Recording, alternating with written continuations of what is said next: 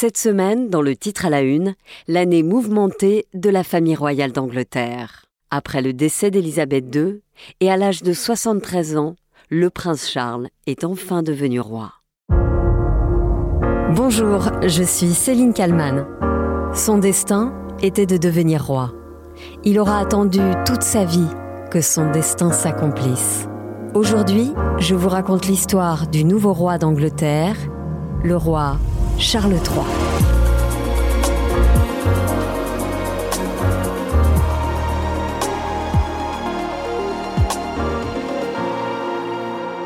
Charles aura donc passé sa vie à attendre, mais il aura donné du sens à cette interminable attente.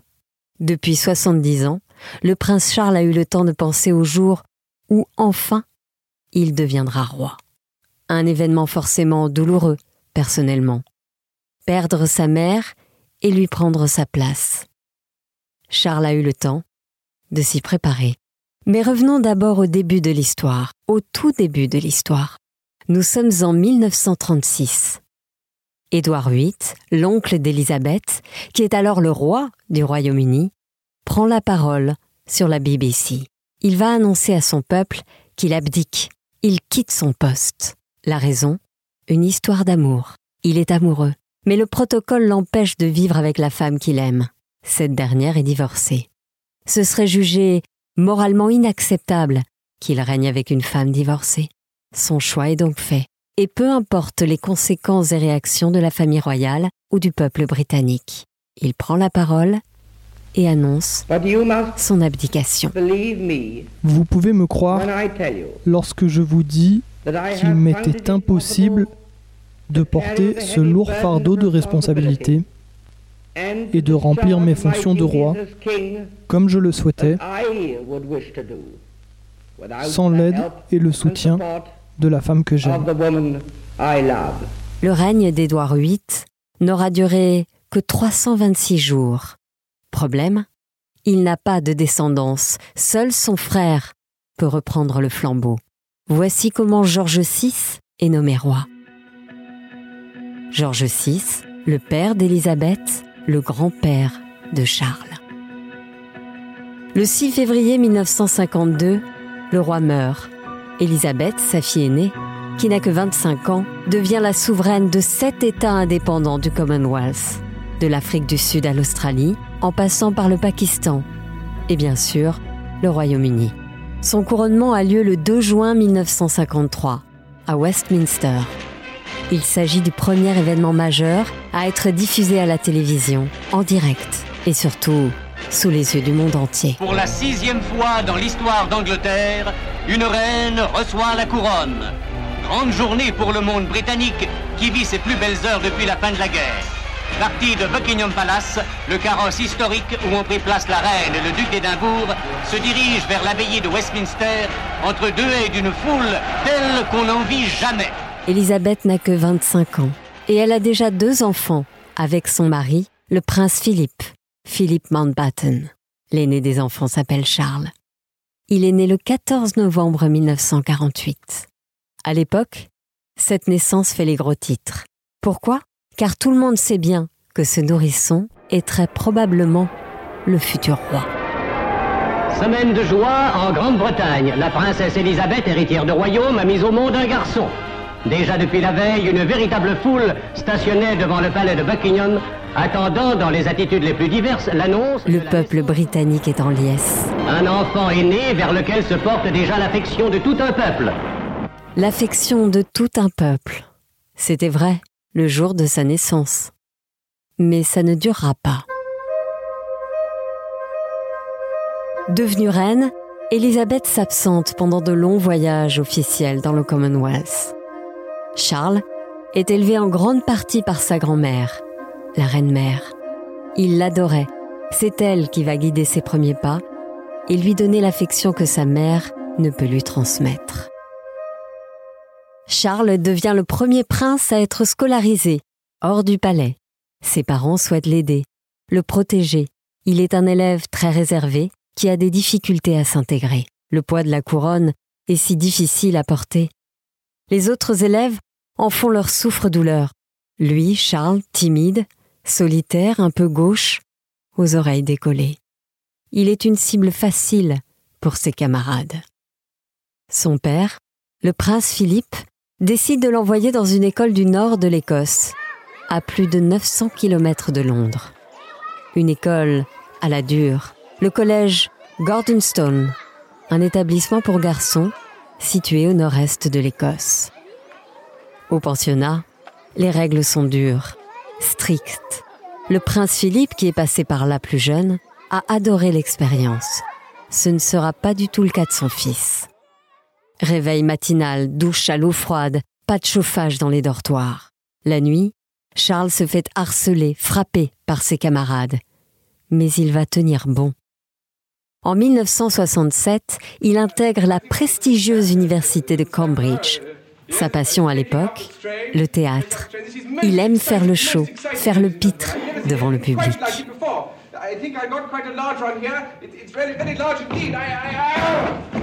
À son grand regret, il ne peut persévérer dans cette voie. En 1971, c'est le passage obligé. Il intègre la Royal Navy. Un engagement qui durera cinq ans. Le nouveau Charles est né. Charles qui prend de plus en plus la mesure du costume qui est le sien. De plus en plus d'assurance. Il n'est plus question de faire le clown sur scène. Le prince Charles commence à se préparer. C'était il y a 50 ans. Ça laisse du temps beaucoup de temps. Le prince Charles représente la reine lors de cérémonies officielles. Il prend position sur de nombreux sujets, en particulier sur la lutte contre le réchauffement climatique. Écoutez cette archive datant de 1990. Parce que tout d'abord, j'ai toujours eu euh, une opinion arrêtée là-dessus. C'est quelque chose qui m'a toujours tenu à cœur. Il y a 20 ans déjà, j'essayais de persuader certaines personnes les valeurs du, recyclage des déchets, des, eaux usées, c'est frappé au coin du bon sens. J'étais trop jeune, j'avais 20 ans, personne ne m'écoutait. Le prince crée aussi une fondation grâce à laquelle il aidera plus d'un million de jeunes défavorisés. Suivront ensuite d'autres engagements sous différentes formes.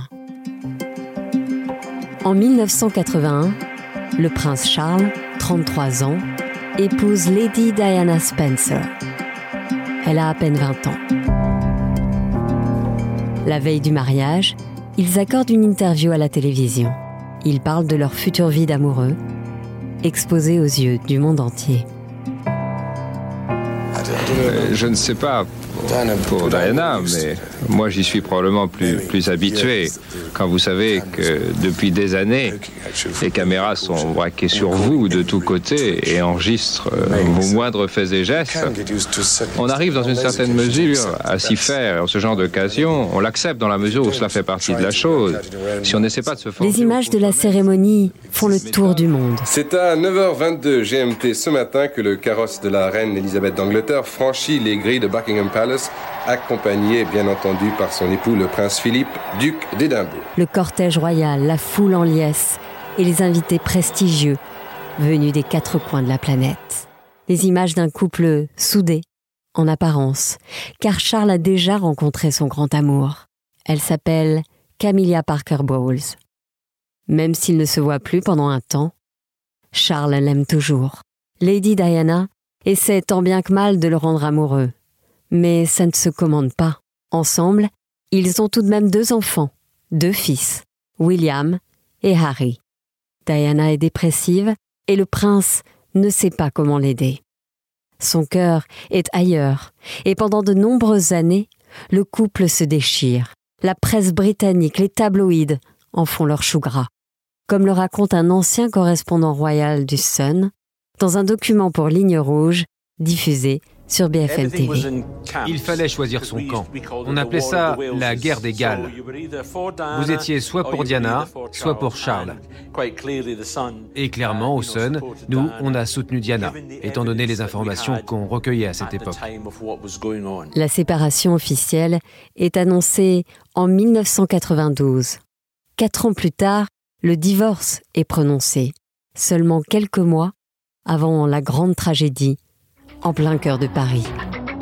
Madame, Monsieur, bonjour. La princesse de Galles, Lady Di, est morte cette nuit à Paris dans un accident de voiture. Elle se trouvait avec son ami, le milliardaire saoudien Dodi Al-Fayed, mort lui aussi, ainsi que le chauffeur de leur voiture, un employé de l'hôtel Ritz. L'onde de choc est mondiale et le prince Charles voit sa cote de popularité s'effondrer.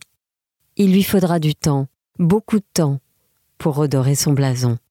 Charles promet notamment de ne jamais se remarier et accepte de ne pas se montrer au bras de Camilla pendant de longues années, même si au fond de lui, il n'a qu'un seul objectif, la faire accepter par le peuple britannique.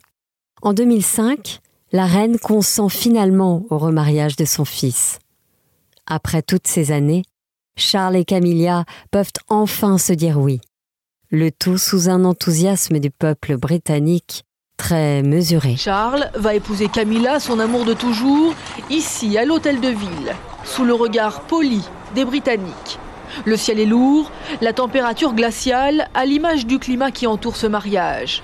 Dans l'esprit de beaucoup, une ombre plane, omniprésente, celle de Diana. Avec le temps, Charles va finalement réussir à faire accepter ce remariage. Il y a quelques mois, la reine a même voulu clarifier les choses elle a annoncé qu'elle souhaitait que Camilla soit connue comme reine consort quand Charles accéderait au trône. C'est chose faite.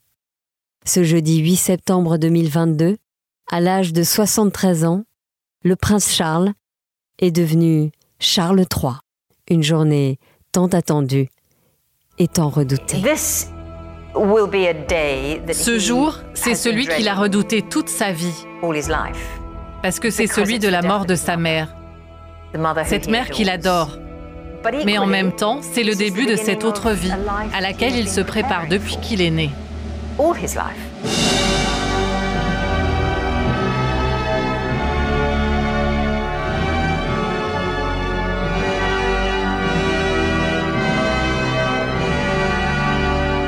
Bonjour Sonia de Stolper. Bonjour. Vous êtes chef du service international de Libération, ancienne correspondante à Londres. On vient de l'entendre dans le récit, Charles a passé euh, sa vie à attendre hein, dans le rôle un peu du, second. Un jour ce sera mon tour. Est-il prêt pour euh, le rôle du reste de sa vie? Alors il est prêt dans le sens où les préparatifs, comment ça va se dérouler, euh, en quoi consiste sa fonction, ses devoirs, etc., ses responsabilités. Il a eu quand même 73 ans pour apprendre, donc ça, il y a n'y a pas de doute. Hein. Il avait déjà commencé, particulièrement la dernière année, en fait, euh, face à la fragilité de plus en plus euh, visible de la reine, à, à prendre euh, de plus en plus de responsabilités. Il a, il a prononcé le discours de la reine, qui est le programme du gouvernement annuel devant le Parlement cette année pour la première fois. Après, ce sera quelqu'un d'autre, ce sera un souverain très très différent, forcément, pour plein de raisons, de la reine Elisabeth. Est-ce que justement, il va être un roi euh, excentrique? C'est ce qui ressort beaucoup. Euh, on sait qu'il adorait euh, le théâtre, il a fait du théâtre notamment pendant ses études. Là, il endosse un nouveau costume. Est-ce que vous pensez qu'il va être sobre? Il faut séparer deux choses. Il y a la personnalité, il y a le prince Charles ou, Charles, le membre de la famille royale, qui a une personnalité clairement très différente de celle de sa mère, des intérêts très différents, etc. Et puis il y a la fonction, il y a le rôle qu'il endosse aujourd'hui, enfin depuis hier après-midi, celui de roi, et qui en fait est une forme d'incarnation de ce qu'est la nation britannique en fait. Et à partir de là, il est parfaitement conscient qu'on peut pas euh, mélanger ça de manière aussi simple qu'il l'a fait ou aussi libre peut-être que ce qu'il a fait jusqu'à présent. Et il en est conscient. Parce qu'il l'a dit dans une interview il n'y a pas très longtemps, il avait dit mais je suis pas complètement idiot. Je sais bien que je pourrais pas m'exprimer de la même manière que je m'exprime aujourd'hui une fois que je serai roi. Il va à coup sûr tenter en tout cas de se fondre dans ce rôle euh, écrasant hein, qui lui arrive finalement euh, à l'automne de sa vie. Ça doit être très compliqué quand même. Il est prince, il perd sa mère, il prend sa place, il doit faire le deuil de sa mère et en même temps porter euh, un royaume à la différence de sa mère, justement, qui n'est pas née en sachant qu'elle deviendrait reine, hein, elle l'a su quand son père a été couronné par un accident de l'histoire, grâce ou à cause de l'abdication du, frère de son père. Et subitement, elle a été projetée dans cet avenir qui indiquait que voilà, elle deviendrait reine un jour. Le prince Charles, lui, il est né depuis qu'il est né, depuis qu'il est en âge de le comprendre, il sait qu'il sera un jour roi. Oui, il, a le, il est dans le deuil de sa mère et il est en deuil de sa reine. Son premier message était, assez euh, touchant presque dans les mots qu'il a employés, mais ça restera très privé quand même. Deuil de sa mère. Il a parlé de sa mère chérie et bien aimée, et il a beaucoup insisté là-dessus, sachant qu'en plus, on a souvent lu et entendu que leur relation était pas toujours facile. Parce qu'elle n'était pas très présente au départ. La reine n'était pas très présente, était écrasée par sa fonction justement, et donc ne pouvait pas être une mère, euh, j'allais dire une mère au foyer ou une mère extrêmement présente et attentive. Euh, et puis je pense en plus c'est une question de personnalité. La reine Elisabeth était peut-être pas froide, mais en tout cas plus réservée dans sa manière d'être que, que le prince Charles, euh, qui a montré au cours de sa vie qu'il est plus, plus sentimental et un peu plus susceptible de montrer ses sentiments. Qu'est-ce que les Britanniques attendent de leur roi?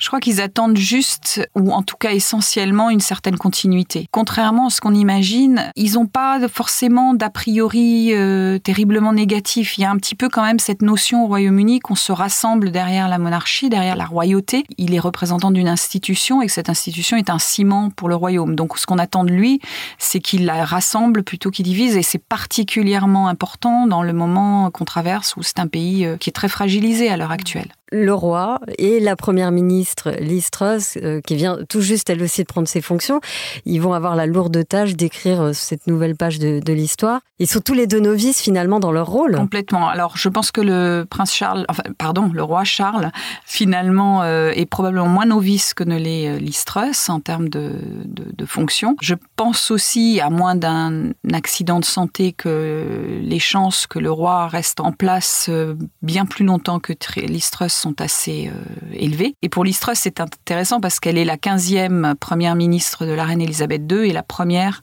première ministre du roi Charles III.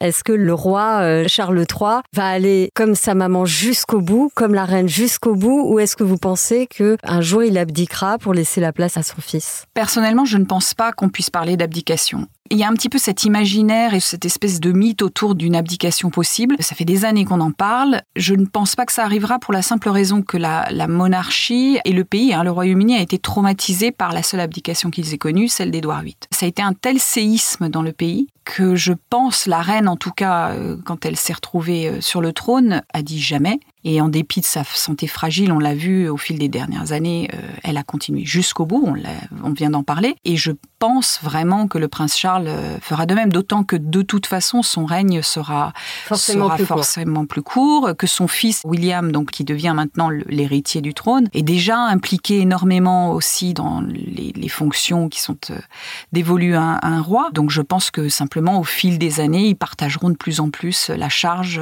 et, et très naturellement, William lui succédera, mais lui succédera euh, une fois qu'il sera euh, mort de sa belle mort. Merci beaucoup Sonia Delessel-Stolper d'avoir répondu à mes questions pour le titre à la une. Avec plaisir.